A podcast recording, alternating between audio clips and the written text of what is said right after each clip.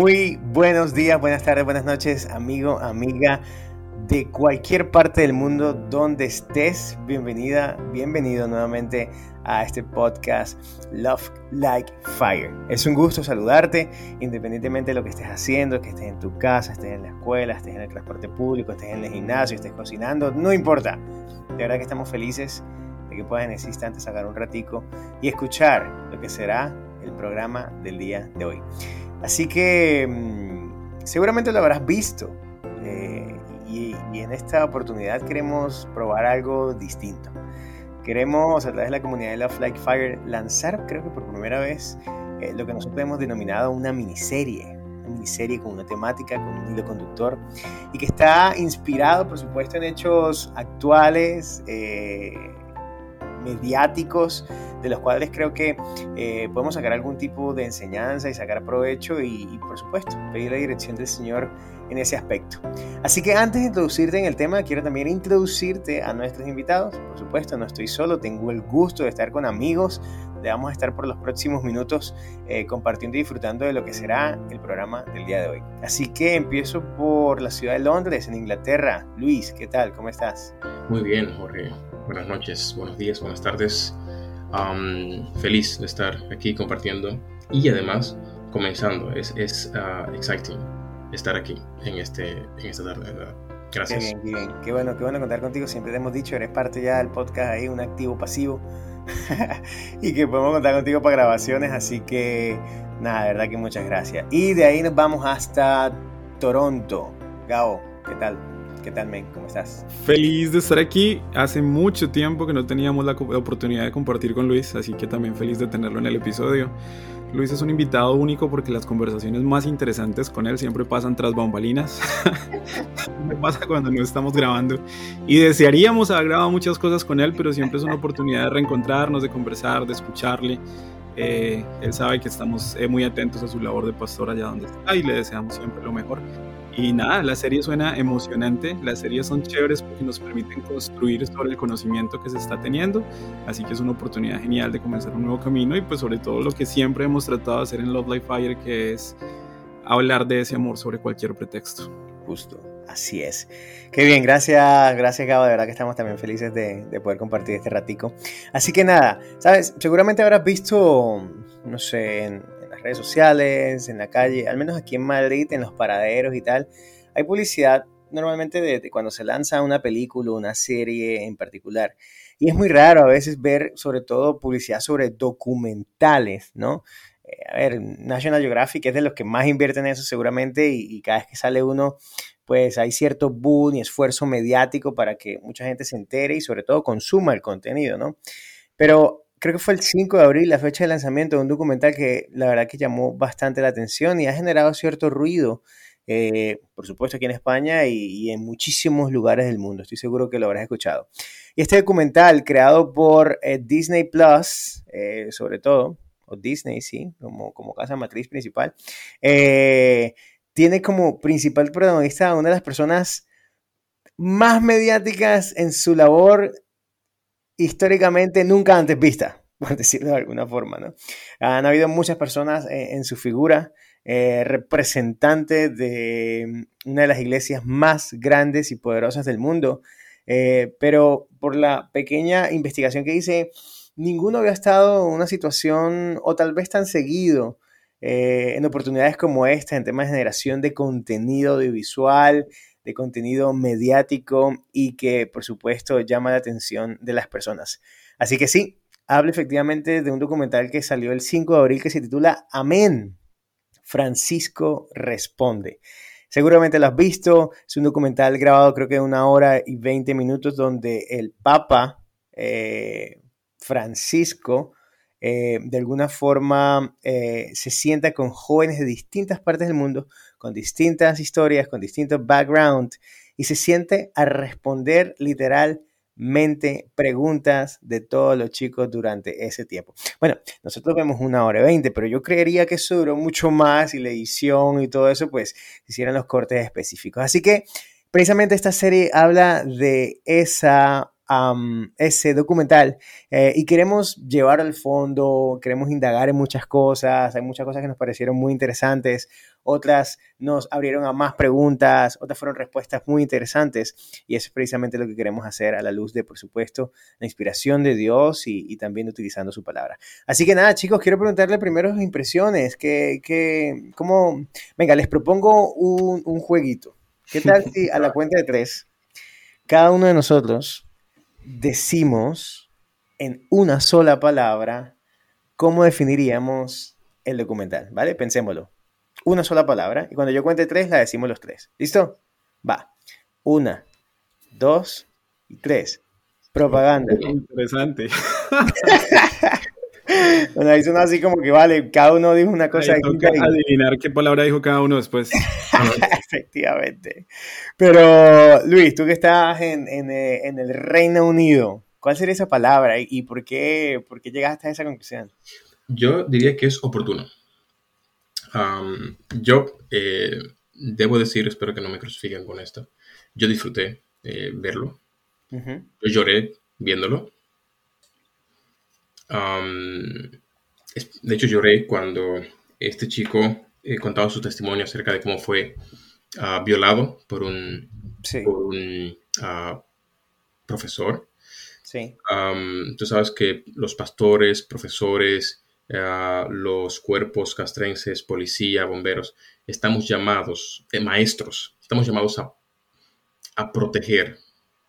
Y cuando descuidamos esa labor y hacemos justo lo contrario, eh, nos volvemos monstruos. Y yo lloré, no tanto quizás, o por supuesto, por, la, por la, el trauma y, y, lo que significa esto para él y para su familia, pero también por cómo hemos los, los pastores, la iglesia, eh, el cuerpo ministerial en general, eh, llegado a tan, tan bajo nivel. Yo, hay, hay, un elemento básico, no comes la oveja que cuidas.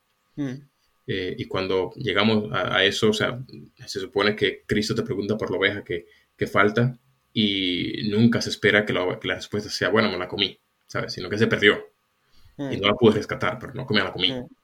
Por lo tanto, me tocó mucho y no quiero, quiero juzgar lo que vi y no la supuesta o posible intención de lo, que, de, lo que hay detrás de eso. Yo sé que en, el últimos, en los últimos dos años, después de pandemia, ha habido un, esfuerzo de parte del Vaticano de mostrar al Papa. El Papa ha dado unas cuatro, cuatro o cinco entrevistas largas mm. y esto podría entrar dentro de la misma dinámica. O sea, el Papa está hablando ah, y quiere ser escuchado, quiere ser escuchado. Sin embargo, eh, quiero dar, eh, creo que fue oportuno, porque creo que toca a un sector de la, población, de la población a la que él llama la periferia, y yo también la llamaría así, y que realmente también necesita ser eh, escuchada, ser ministrada. Yo creo que eh, tristemente pocos en el mundo cristiano estamos acercándonos a la periferia. Por lo tanto, veo cualquier, veo como oportuno cualquier esfuerzo en ese sentido. Vale, vale. Super Gabo, ¿cuál fue eh, la definición de la palabra que utilizaste y, el por qué?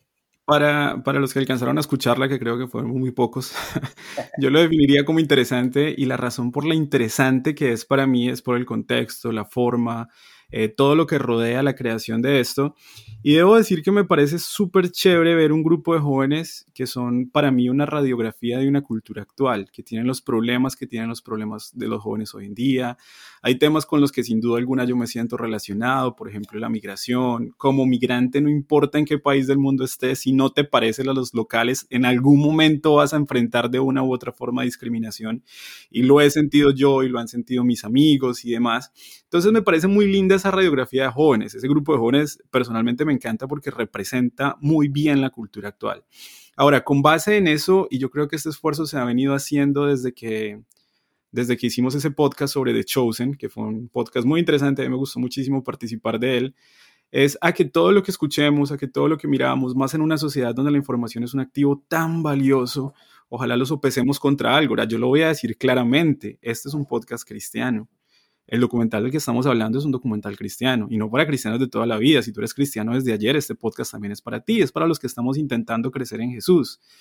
Y para mí es importante decir entonces que todo lo que un cristiano, para mí en mi propia experiencia escuchamos, pues tenemos que contrastarlo con lo que para nosotros es nuestra, nuestra fe, o sea, Jesús mismo y llevarlo ante Jesús y con Él escuchar lo que estamos viendo y poder sacar conclusiones. Entonces me parece muy lindo este ejercicio que estamos haciendo en la forma en la que es una invitación para ti en tu casa, es una invitación para ti que vas en tu auto conduciendo, es una invitación para ti que de pronto en el trabajo tienes un audífono puesto, a que tomemos estos materiales y los analicemos siempre con la Biblia, a que tratemos de ir a una fuente, a que tratemos de encontrar en la palabra de Dios lo que nos quiere decir. Y creo que Jorge profundizará un poquito más sobre esto en un par de segundos. Pero básicamente el ejercicio es ese. Vamos a analizar esas respuestas y esas preguntas que se hacen en ese documental y vamos a analizarla en contra de la Biblia. Y me parece súper valioso el documental porque nos va a invitar a tomar postura. Si en algo coincidimos, bien, estamos coincidiendo porque lo dice la palabra de Dios, pero si en algo nos separamos, también tendremos que tomar una decisión o me voy con la postura que me está presentando la Biblia o me voy con la postura de un líder religioso. Y no solamente aplica para el líder religioso del catolicismo, aplica para todos los líderes religiosos donde estén y esa invitación es para todos nosotros. Entonces me parece interesante porque creo que es extremadamente importante para nuestro tiempo. Esas son las preguntas con las que yo no sé, sobre todo creo que Luis, que es pastor, debe lidiar en el quehacer de su iglesia, porque son las preguntas que los jóvenes tienen. Yo he lidiado con ellas desde mis funciones con la iglesia también, y es una conversación importante trascendente y muy actual que hay que tener en todos los escenarios posibles. Sin duda, sin duda. Yo creo que todo lo que mencionas eh, es muy relevante, ¿no? Em, y precisamente es el propósito de lo, de lo, que vamos a hacer aquí por los, por los próximos minutos y los próximos episodios.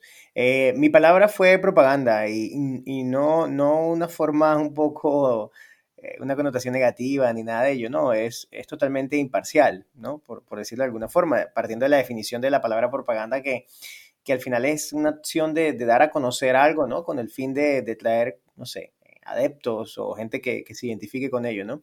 Y lo sentí así en el sentido de que ni siquiera una propaganda del Papa como tal, creo que es una propaganda de una iglesia y que, y que de alguna forma dice, aquí estamos, ¿no? Y, y queremos el bien, porque creo que las palabras del Papa siempre, de alguna forma, eh, trató de proyectar una organización, una institución que en medio de los errores que ha cometido, porque así es que se conoce en su mayoría, siempre trata de hacerlo mejor. Él pidió perdón en nombre también de la iglesia, etcétera, etcétera. Em, pero es interesante su forma en la que de alguna manera interactúa, ¿no? Sobre todo con jóvenes, que me pareció curioso, ¿no?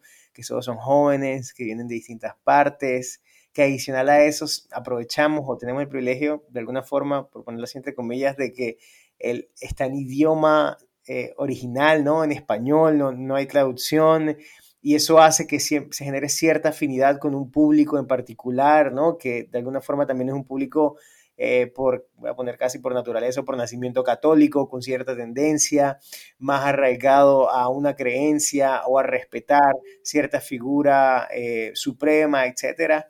Em, pero eso, siento que de alguna forma, bueno, Gabo, tú lo mencionabas, este papa en particular también gana la etiqueta del papa más mediático, ¿no? O, o, al menos es la percepción que nosotros tenemos y que se suma el esfuerzo y que ahora no solamente lo hace en un BBC, sino que ahora lo hace en un canal como Disney, ¿no? O sea, cómo le llego a gente más joven, etcétera, etcétera, ¿no? O sea, creo que está bien, no sé si era, eh, no sé si era la fecha, pero se grabó en el verano pasado, o sea que ya tiene más de un año y, o casi un año y hasta ahora lo saca, ¿no? Que seguramente es tema también de, de estrategia y lo que sea, pero se hizo, salió, gana cierta relevancia, mucha gente lo ve y algunos les cambiará la perspectiva, otros aumentarán el desapego, otros aumentará el interés, etcétera, pero está hecho, ¿no?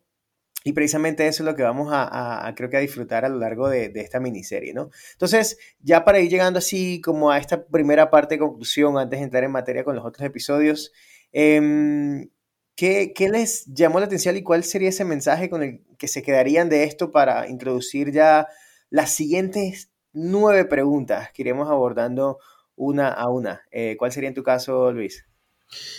A ver, um, yo creo que hay algunas perlas, algunas frases, expresiones que él usó que, a mí me gustaron.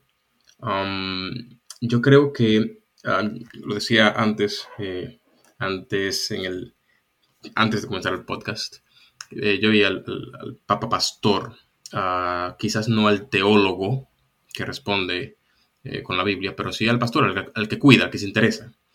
y en este caso, por ejemplo, él decía, ah, vos no sos creíble cuando te metes con tu testimonio en casa, en la casa, ¿sabes? Y eso, y eso es algo que nos toca muy, muy de cerca a nosotros, ¿sabes? Eh, porque muchos cristianos protestantes somos de la cultura de voy a orar por ti, pero no me voy a tocar el bolsillo, no voy a, actuar eh, para ayudarte, pero voy a orar por ti. Ya Dios hará en, mi nombre eh, lo, que es mejor. y eso es muy delicado. Y yo voy a contar historias que han ocurrido en, iglesias protestantes muy tristes acerca de cuando no, cuando de boca ayudamos o cuando solo deseamos buenos deseos, un Dios te bendiga, pero nunca bendecimos a la persona, ¿sabes? O rara vez lo hacemos. Ah, por ejemplo, él también dijo, cuando no hay testimonio, la iglesia se oxida porque se transforma en un club de gente buena que cumple con lo religioso, pero le falta el coraje de salir a la periferia. eso es algo que tenemos que reconocer, también podría decirlo cualquier pastor adventista sería igual, de válido. Él también decía, cuando tú te centras, eh, cuando tú mires desde el centro, comienzas a, crear capas de protección. o sea, es que hay elementos que tocan al cristianismo en sentido transversal, Y que tenemos que reconocer que, que hemos caído en esos errores en el pasado. Por lo tanto, para mí eh, es un ejercicio refrescante, un ejercicio motivador. Yo creo que los pastores deberíamos también entrar en contacto con la periferia. Ayer veía a un pastor eh, adventista que decía, yo no quiero una iglesia que sea suficientemente santa o tan santa como, como para no entrar en contacto con el pecador. Y resulta que eh, tenemos que tener mucho en cuenta eso a veces los cristianos somos como los fariseos. Yo creo que el, fariseísmo no desapareció, cambió de nombre. Y es que en Juan 11, el versículo 50, ocurre el hecho de que hay un, hay un Sanedrín, hay un consejo de, iglesia y una junta, una reunión del Sanedrín, para decidir qué se va a hacer con Jesús en el contexto de la resurrección de Lázaro. Y resulta que en un momento Caifás se levanta y dice, no sabéis nada, porque es mejor que un solo hombre perezca y que no todos mueran. Pero el argumento que él da para decir que hay que matar a Jesús es el hecho de que si, los, si el pueblo lo sigue a él, vendrán los romanos y destruirán al templo. O sea, él entendía que era mejor cuidar al templo y no al dueño del templo, al espíritu del templo, al santísimo. Y tristemente nosotros a veces cuidamos los principios y maltratamos a la persona. O sea, machacamos a la persona para cuidar el principio.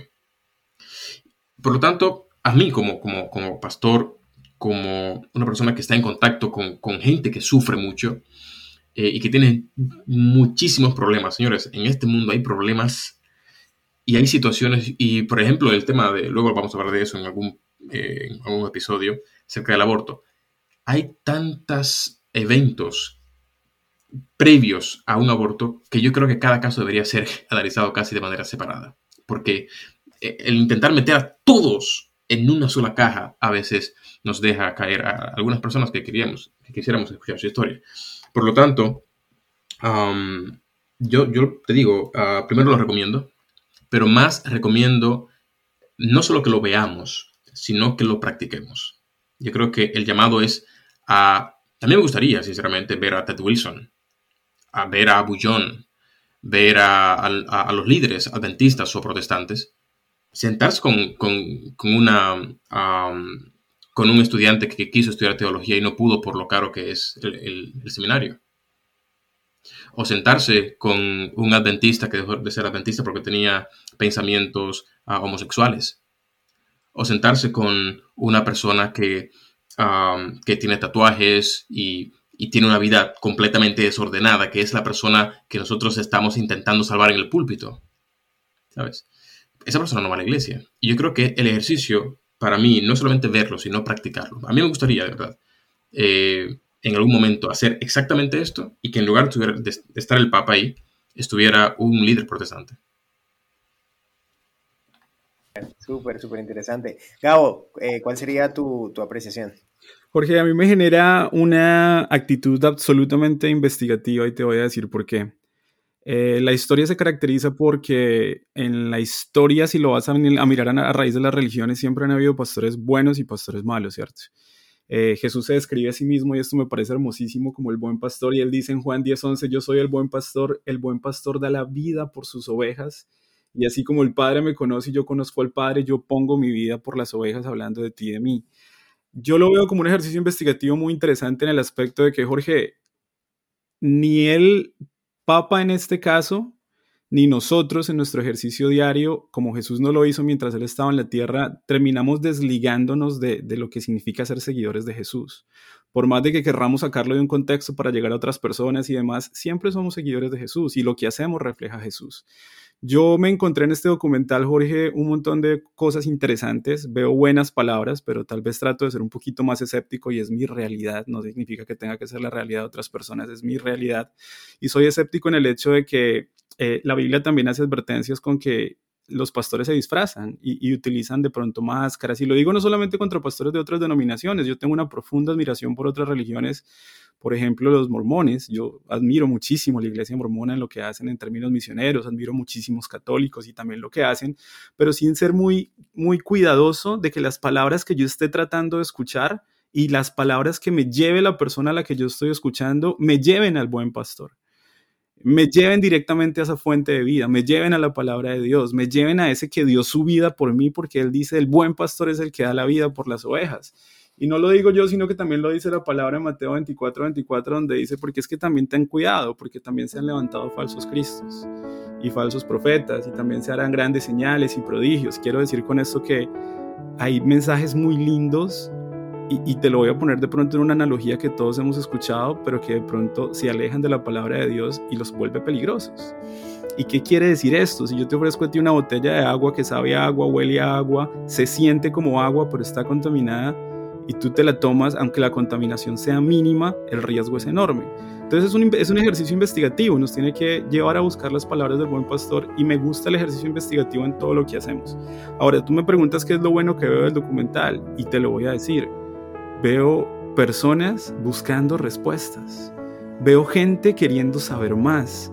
Veo gente que, tiene, que quiere darle sentido a la vida. Veo gente que aunque se describe a sí mismo como ateos o como agnósticos, están buscando en un líder religioso una respuesta a las grandes inquietudes antropológicas de la vida, como el para qué estamos aquí, por qué me pasa lo que me pasa, por qué sufrimos o por qué todas estas cosas ocurren a nuestro alrededor. Y creo que eso es una oportunidad no para apuntar a mi religión, no para apuntar a mi fe, no para apuntar a mis puntos de vista, pero por apuntar al mundo al buen pastor. Y el buen pastor es Cristo Jesús. Y eso es lo que yo creo que puede ser un ejercicio lindo de este documental, porque es a donde queremos llegar, es saber qué realmente nos está mostrando Jesús detrás de todo esto y analizar con lupa. Jesús nos pide que seamos cuidadosos, yo quiero ser cuidadoso. Me encanta, me encanta y me gusta esa parte y resalto lo, lo que mencionas de que aquí todos estamos buscando respuestas eh, son tantas las preguntas y, lo que tenemos es que de alguna forma eh, buscar las respuestas en el lugar correcto. Así que tú que estás ahí escuchándonos, te invitamos de ya a que te quedes con nosotros. El siguiente episodio va a tratar inmediatamente la primera pregunta del documental. Así que si te ha gustado hasta este punto, crees que esto se está poniendo, como en realidad se está poniendo mucho más bueno y profundo, eh, te invitamos a que así sea, que cojas ese link, que lo compartas, que te escuches el siguiente episodio. Así que nos vemos allá.